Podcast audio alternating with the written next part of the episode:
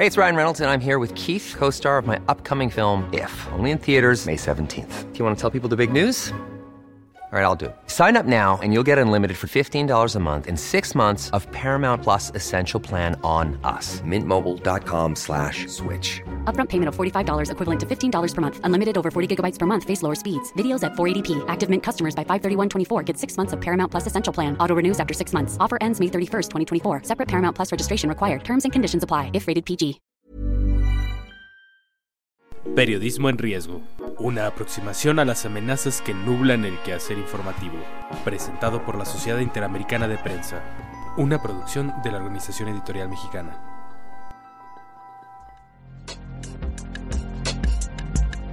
¿Qué tal? Bienvenidos a una edición más de este podcast Periodismo en Riesgo, editado por la Sociedad Interamericana de Prensa para conocer el estado que guarda la libertad de expresión y el acceso a la información en todo nuestro continente. Eh, yo soy Alejandro Jiménez y durante los próximos minutos vamos a platicar de un tema que ha dividido algunas opiniones con algunos de los invitados que tenemos sobre un tema que en México está muy vigente, que es el derecho de las audiencias. Esta figura también de defensores de las audiencias en algunos medios de comunicación, en la mayoría de los medios públicos en, mi país y en algunos de la iniciativa privada.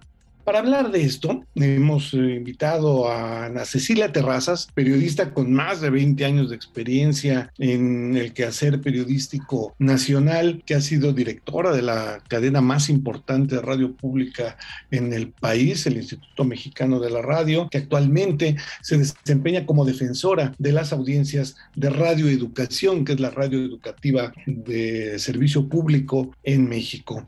Ella publicó recientemente un tomo que coordinó con, otros eh, analistas y comunicólogos sobre la introducción a los derechos de las audiencias y a sus defensorías en México. Es un libro que hasta donde yo entiendo y ahorita ella me corroborará, trata de hacer una divulgación muy clara de cuáles son los derechos eh, de las audiencias desde un punto de vista jurídico, pero trasladado del lenguaje de los abogados a un lenguaje mucho más entendible por todos. Ana Cecilia, muchas gracias por acompañarnos el, el, día de hoy. Y yo quisiera arrancar con esta idea. Yo me acuerdo que en los años 80 que muchos medios de comunicación, sobre todo privados, se negaban a tener una figura de defensoría de audiencias porque decían que era como un regulador externo y que los medios se tenían que regular a sí mismos y que un defensor de las audiencias que nombraron el gobierno o que nombraran ellos mismos, pues era como una autarquía, como algo que no, no representaba representaba realmente algo importante y que cada medio sabía qué publicar y cuáles eran sus límites. Las audiencias como ente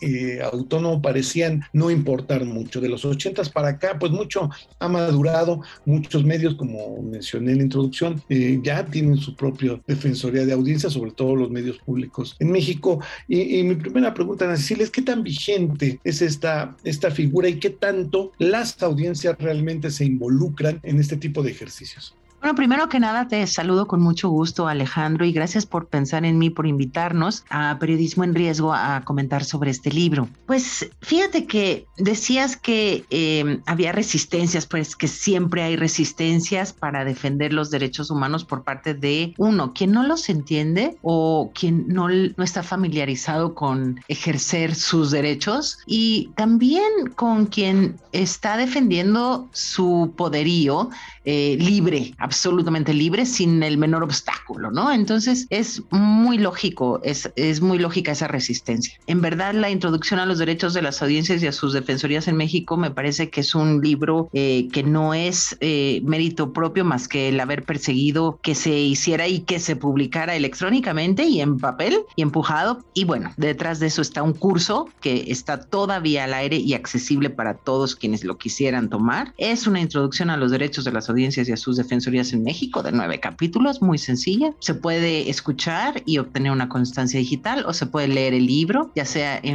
por medio electrónico o se puede incluso pedir en el siguiente correo amena.cndh.org.mx. También lo estamos eh, promoviendo en la amba.unam.mx déjame decir que aquí la introducción a estos derechos de las defensorías, de las audiencias y a sus defensorías en México incluye repasar de dónde viene el tema, su importancia, la libertad de expresión, el derecho a la información, que de ahí emanan los derechos de las audiencias, la responsabilidad de los medios, una breve historia sobre los derechos de las audiencias en este país, en México, las defensorías de las audiencias en la ley, en nuestra ley, en la Ley Federal de Telecomunicaciones y Radiodifusión, cuáles son los derechos, ¿no? ¿Cuáles son los derechos de las audiencias precisamente, y así se quieren, que además son todos los derechos humanos, esto no es, además de los que están en la ley, por supuesto, el perfil de las y los defensores, o cómo debieran ser, porque dependiendo de, de qué están haciendo, las noticias recientes sobre los derechos de las audiencias, que este es un tema que se va actualizando jurídicamente, aunque desgraciadamente no tan rápido como nosotros quisiéramos, las experiencias concretas de, de qué ocurre en algunas defensorías y los derechos en la ley federal de telecomunicaciones y radiodifusión, ya muy puntuales, tal cual como están en la ley. De eso trata el libro y mm, debo decir que es algo totalmente vigente porque eh, aunque son nueve capítulos con nueve autoras y autores distintos, siete copatrocinadores y,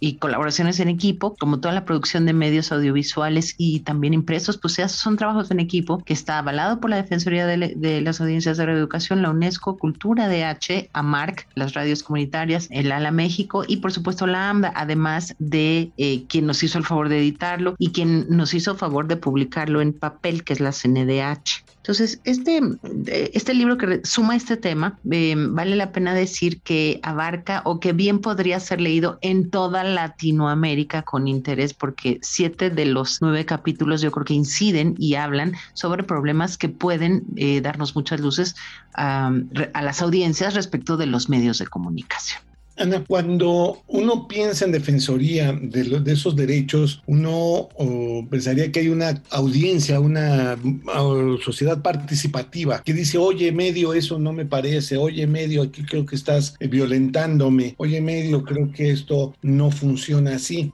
Yo recuerdo la experiencia de algún exdefensor de, de audiencias de una televisora que me decía, oye, la gente no se mete, la gente no opina, no, no hay esa cultura de la manifestación de los derechos, o la gente lo confunde, ¿no? Piensa de que tal programa lo quitaron y yo lo quería y me gustaba mucho, o tal programa no me gusta nada más porque pues no, eh, no, no es de mi agrado. Entonces, ¿Cuáles, ¿Cuáles son los límites? ¿Cuáles son los alcances reales que podemos esperar de una defensoría de audiencias? ¿Y cuál es tu experiencia en Radio Educación al respecto? Bueno, la experiencia, este libro justo es producto en términos de la experiencia de la necesidad que había de entender bien a bien el tema de dónde venía y cómo hacer valer los derechos cada vez más y más y más, ¿no? Las audiencias somos expertas en qué nos gusta y qué no nos gusta y en por qué, eh, los porqués, digamos, se van afinando. Es decir, a las y los periodistas nos nos molestan cierto tipo de periodismo, por ejemplo, em, descontextualizado, maniqueo, eh, amarillista, no, no me lo puedes negar, ¿no? Eh, de esto tú sabes. A las audiencias infantiles seguramente les molestan las cosas que les parecen pues aburridonas. Por eso se habla siempre en plural, porque las audiencias no es un, un algo monótono, sino somos, es una variedad de individuos de todas las edades y todos los gustos, todos los grupos etarios que conforman la población que está que susceptible a ser eh, consumidora de eh, los medios de radiodifusión. Entonces, lo que hacía falta, como siempre hacía falta, porque es relativamente nuevo y porque es relativamente difícil siempre en nuestros países latinoamericanos estar al día en términos de defensa de los derechos humanos, faltaba saber cuáles son los derechos que tengo yo como audiencia respecto de eh, medio, es decir, en dónde me puedo quejar, de qué me puedo quejar y hasta dónde me puede mi queja puede tener sentido. Es por eso que surge el curso, es por eso que surge el libro y, efectivamente, al final de cuentas, no necesariamente la queja deriva o acaba o resulta en un cambio o en una transformación ipso facto del, del programa o de lo que no le gustó o del, del gusto, digamos, de las audiencias.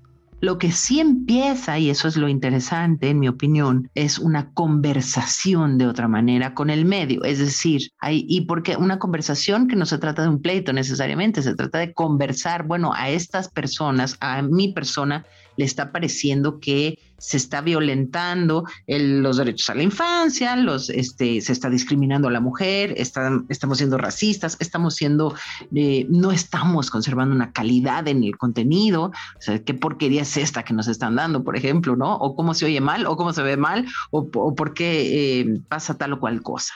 Entonces, esa conversación lo que posibilita en mi, y lo que es interesante esta conversación es que antes el medio era uno y uno y, era como el, rey de el medio masivo y te aplastaba.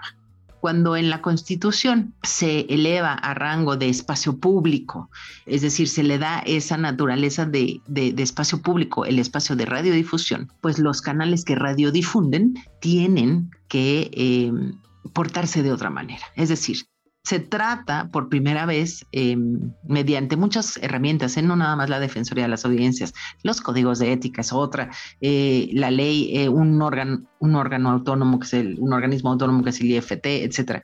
Em, se va tratando de que el peso total del poder no caiga de esa manera tan aplastante solamente, sin la posibilidad de que el, el, individuo o la persona pueda levantar la mano y decir, oigan, no, este es un espacio público, no pueden aplastarme por mi propio, no, por mi propio espectro radiodifundido y hacerme pedazos y no tomarme en consideración. Eso es el nodo, en mi opinión, lo, lo, que está detrás y la parte esencial de los derechos de las audiencias, que empieza una conversación y que se trata de disminuir. Es algo imposible, ¿eh? pero se trata de disminuir o ir cerrando el diferencial de poder entre los medios masivos de comunicación y eh, las audiencias. ¿Cuál es la experiencia que tú tienes? Porque en México veo, yo veo que prácticamente todos los medios públicos tienen su defensor de audiencia, sea radio, sea televisión. Pero, ¿qué pasa con la iniciativa privada? ¿Las empresas son reacias a, entrarle a esta figura o lo, tienen solamente de una manera decorativa? ¿Cuál es la experiencia que tú conoces? Bueno, desde luego son reacias, lo tienen, todo lo que has dicho tienen de, manera decorativa, pero también le, me parece que en el fondo, en el fondo no han encontrado los beneficios, el provecho y la posibilidad eh, de transparencia y credibilidad, de accountability, dirían los, los en Estados Unidos, de legitimidad como medio no han encontrado eso detrás de estas figuras porque no, lo, no se han puesto a pensar, porque simplemente lo descartan de entrada, confundiéndolo y además ignorando algunas de sus, de sus em, alcances y posibilidades. Por ejemplo, es común que, le, que tachen a las defensorías de las audiencias de muchas cosas que no son ciertas, absolutamente no son ciertas, o de intenciones que no son ciertas, prefiriendo no tener a nadie que les diga nada.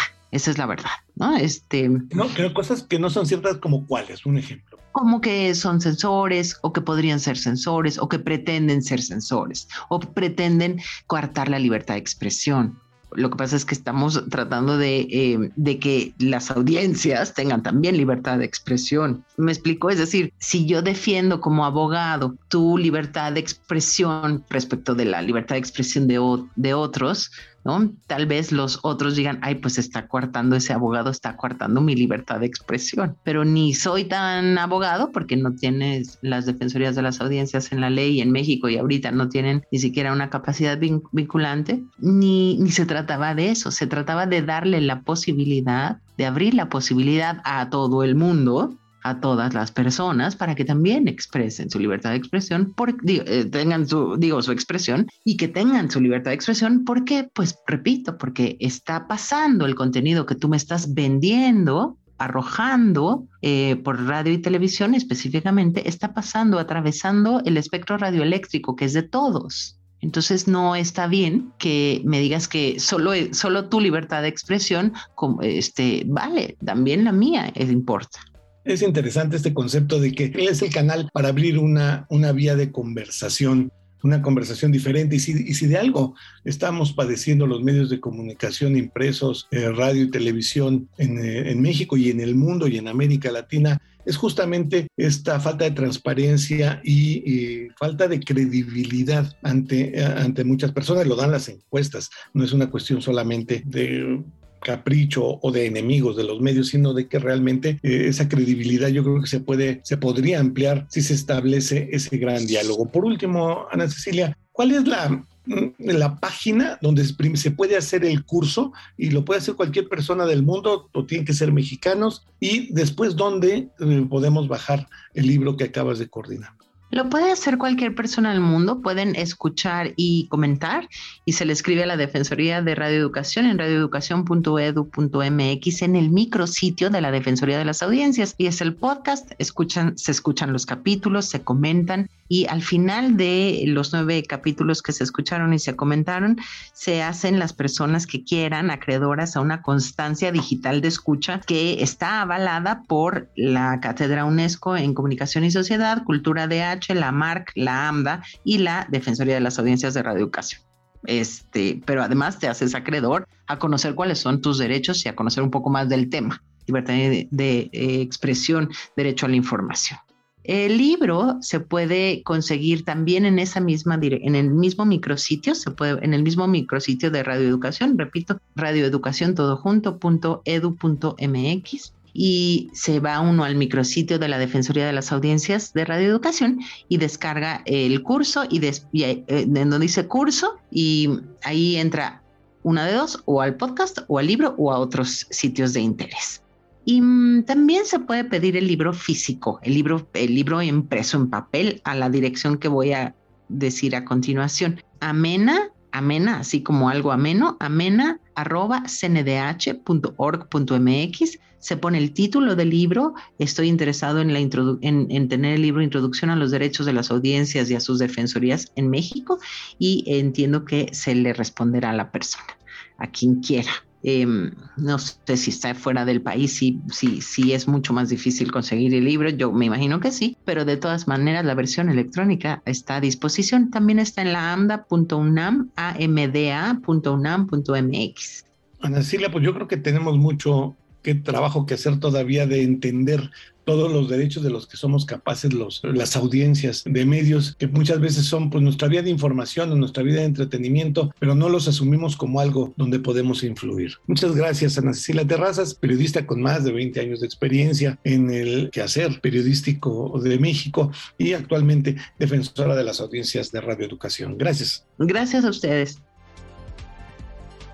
Y pues bueno, muchas veces olvidamos que tenemos ese poder como audiencias, el poder decirle a un medio, al que sea, oye, tu información me parece que está fuera de lugar, viola mi derecho a la información, o tu programa de entretenimiento está realmente fuera de lugar por tal o cual razón, yo creo que será necesario que revises tus contenidos, tu, código de ética y, la calidad de las transmisiones que nos emites.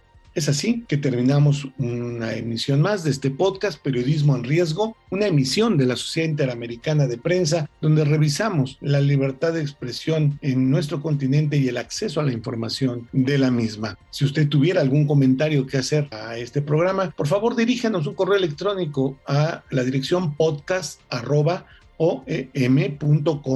podcast.oem.com MX. Yo soy Alejandro Jiménez, nosotros grabamos esta emisión en la Ciudad de México en los estudios de la Organización Editorial Mexicana. Muchas gracias y nos escuchamos en el próximo programa de esta emisión.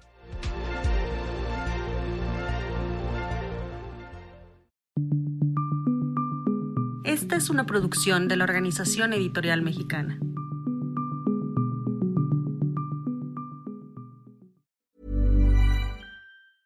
Ever catch yourself eating the same flavorless dinner three days in a row?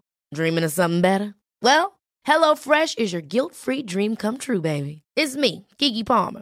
Let's wake up those taste buds with hot, juicy pecan-crusted chicken or garlic butter shrimp scampi. Mm. Hello Fresh. Stop dreaming of all the delicious possibilities and dig in at HelloFresh.com. Let's get this dinner party started.